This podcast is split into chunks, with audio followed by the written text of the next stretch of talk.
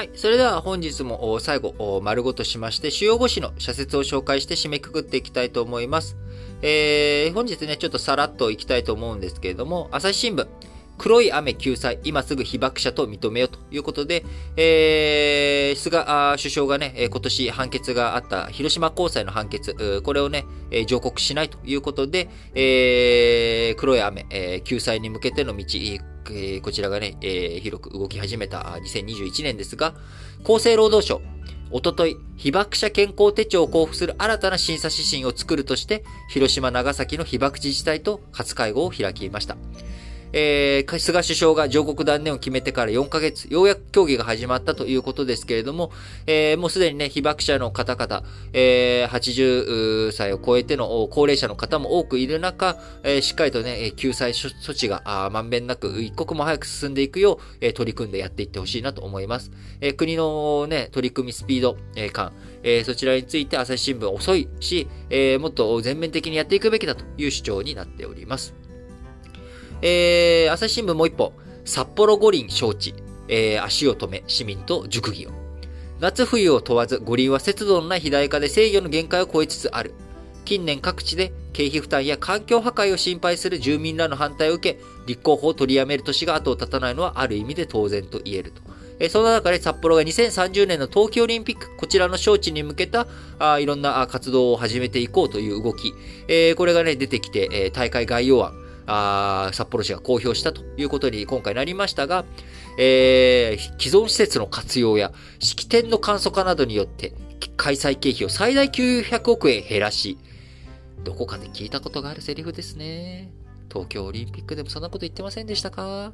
え結果ね、えー、東京オリンピック、まあ、コロナの影響もありますが、倍近くに膨らんだということ、そして赤字必至というような状況。えー、こんな状況の中でね、札幌、五里、本当に招致活動するの？足を止めて市民と熟議するべきだよ。朝日新聞その通りだと思います。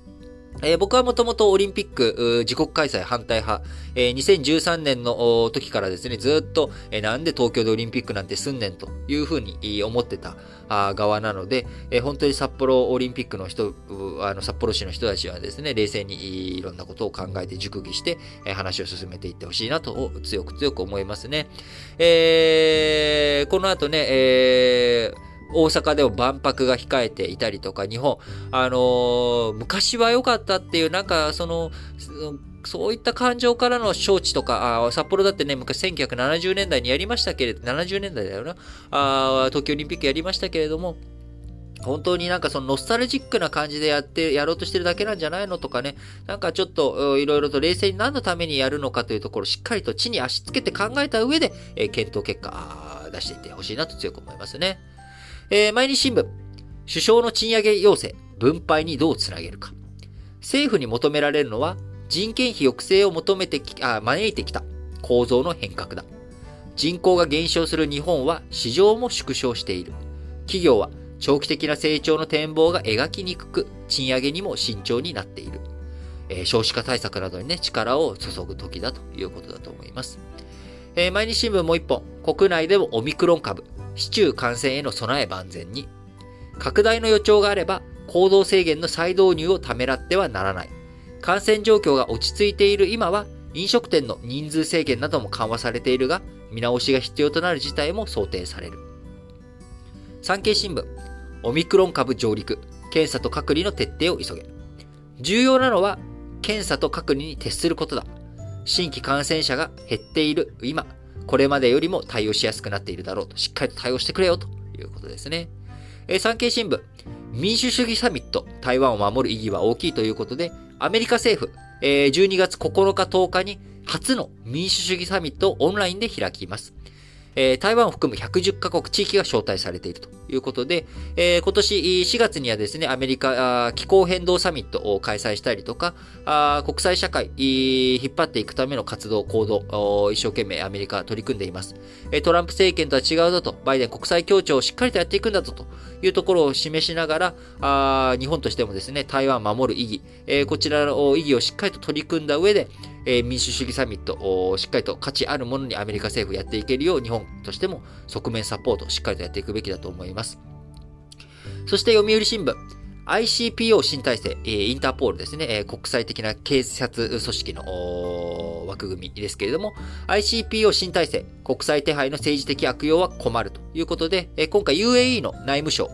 アラブ首長国連邦の内務省の人がですね、ICPO のトップになるということを踏まえての読売新聞社説ですが、台湾、ICPO 入れてないんですが、今回の ICPO の総会、オブザーバーでの参加を求めましたが、中国の反対で実現しなかった。犯罪防止や感染症対策は世界規模での協力が必要だ。特定の地域を政治的に排除することは筋違いであり、対策の効果を弱めるということで、えー、中国もね、えー、幹部として ICPO 新体制の中入っているわけですけれども、えー、台湾を取り込んで、しっかりと特定の地域を政治的に排除することなく、えー、対策対応をやっていく。あるいは中国がね、えー、国際手配、指名手配する政治犯の指名手配に ICPO を使っていくとかね、えー、こういった政治的悪用をされないように、どういうふうに新体制、えー、回っていくのか、ウォッチしていきたいなと思います。えー、そして読売新聞、えー、住民投票権、外国人参加を安易に考えるな。日本で暮らす外国人は増えている。自治体が在住外国人の意向を行政サービスに反映させることは当然必要である。しかし外国人に住民投票への参加資格を与えるかどうかは別の問題だということで、えー、武蔵野市のね、えー、住民投票案、えー、こちらについて外国人を含めるという話についての話題ですが、えー、過去に、えー、この新聞解説ながら聞きで取り上げたときにですね、え、僕がま派遣社員に外国人を例えて、え、それで職場の環境、職場のなんか福利厚生考えるのに、え、その人たちにも入ってもらおうよ、どうしようかっていうこと、これいうふうに考えたらいいと思いますよとお伝えしました。で、読売新聞もね、まさにそんな感じの雰囲気を出していて、要は、2、3年しか住んでいない日本の制度とか体制とか日本の風習とか分かってない人に投票権渡すって本当にいいのと。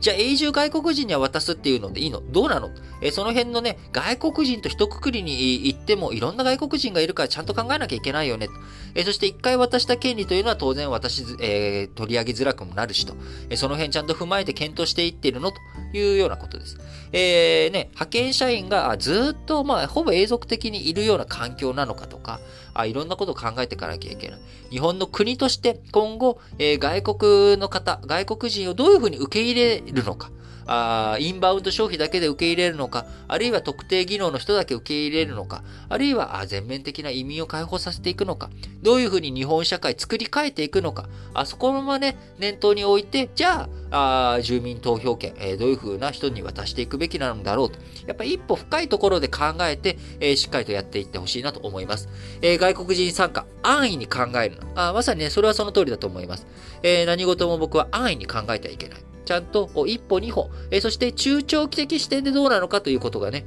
え大切だと思います。え最後、日経新聞。成長へ課題が多いインド経済。就労者の4割が従事する農業の生産性向上も長年の課題だ。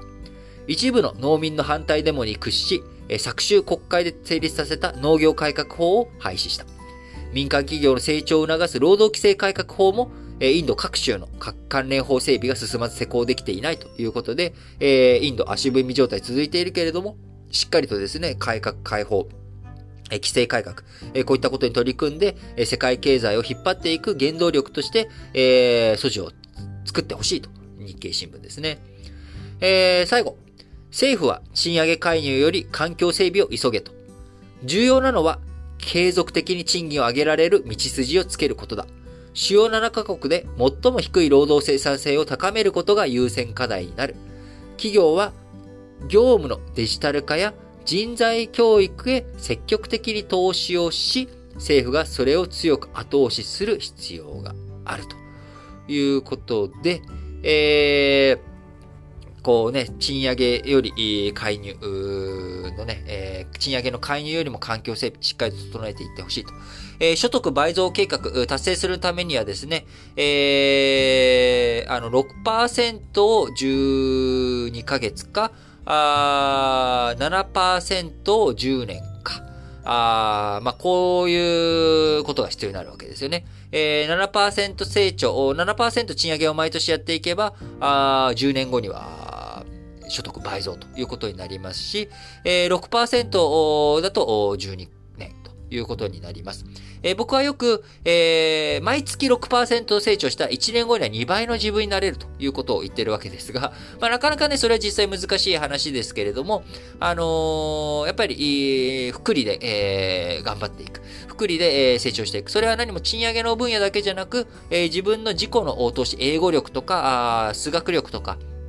えー、デザイン。力とかね、いろんな自分の中での課題皆さんあると思います。これもっとできるようになりたいな。え、そういった時に、まあ、こういった数字の福利のね、えー、感覚、あ、これぐらいの成長、これぐらいの量を例えばやっていくと、えー、2倍できるようになったりとかするのかな、どうなんだろう、頑張ってみようというところにぜひ考えていってほしいと思いますし、えー、賃上げ、えー、ぜひともね、所得倍増、えー、他の先進諸国はあできてきているわけなので、やっぱり10年後、10年とかね、こういった中長期で見据えて、え、どういうふうに賃上げをしていくのか、所得倍増していくのかというところをぜひぜひ環境づくり、環境整備を急いでいってほしいなと思います。はい。えー、ということで本日も皆さん新聞解説ながら聞きをお聞きいただきありがとうございます。えー、昨日ですね、えー、あのー、概要欄あ、エピソード欄に貼ってある Google フォームから非常に個人的に嬉しい、あの投稿をいただきました。非常に長いメッセージをいただいて、えー、僕の新聞解説ながら聞きを本当に日々聞いていただいてるんだなということも伝わってきましたし、えー、やっぱりどういうふうに勉強したらいいのか、どう成長したい欲求というか自分がもっとね、世の中のことを知りたい欲求、えー、学びたい欲求というものを非常に感じました。え今日時間がないのでね、それを取り上げて、あの、細かく、フィードバックとかね、そこでいただいた質問をお返しすることできないですけれども、またちょっと時間がある時に、絶対にお返ししますけれども、あのー、やっぱり学ぶっていう時、えー、その時にですね、一歩、何があ問題なんだろうって考える。まあ、それが分からなかった時にはあ、自分の知らない単語をやっぱり網羅的にどんどんググっていく。えー、そして、えー、知っている単語を増やしていく。これがまず全ての基本になります。えー、やっぱり暗記、えー、模倣。これから、あその先のね、えー、分析とか、そういったものにつながっていきますので、僕が一言言えることはですね、知らない単語を放置しない。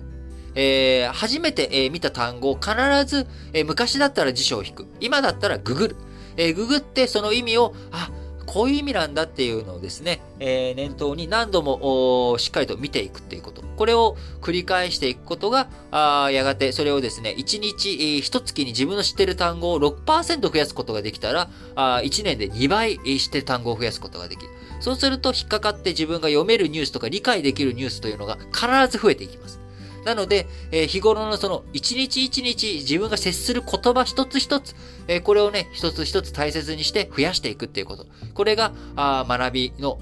ベース、基礎力につながっていきますんで、えー、ぜひともね、毎日それをやっていくっていうこと、なかなか難しく大変だと思いますけれども、ぜひ、頑張って取り組んでいってほしいなと思います。はい。ということで、皆さん、えー、今日もですね、新聞解説ながら聞きをお聞きいただき、ありがとうございます。それでは、皆さん、今日も元気に、いってらっしゃい。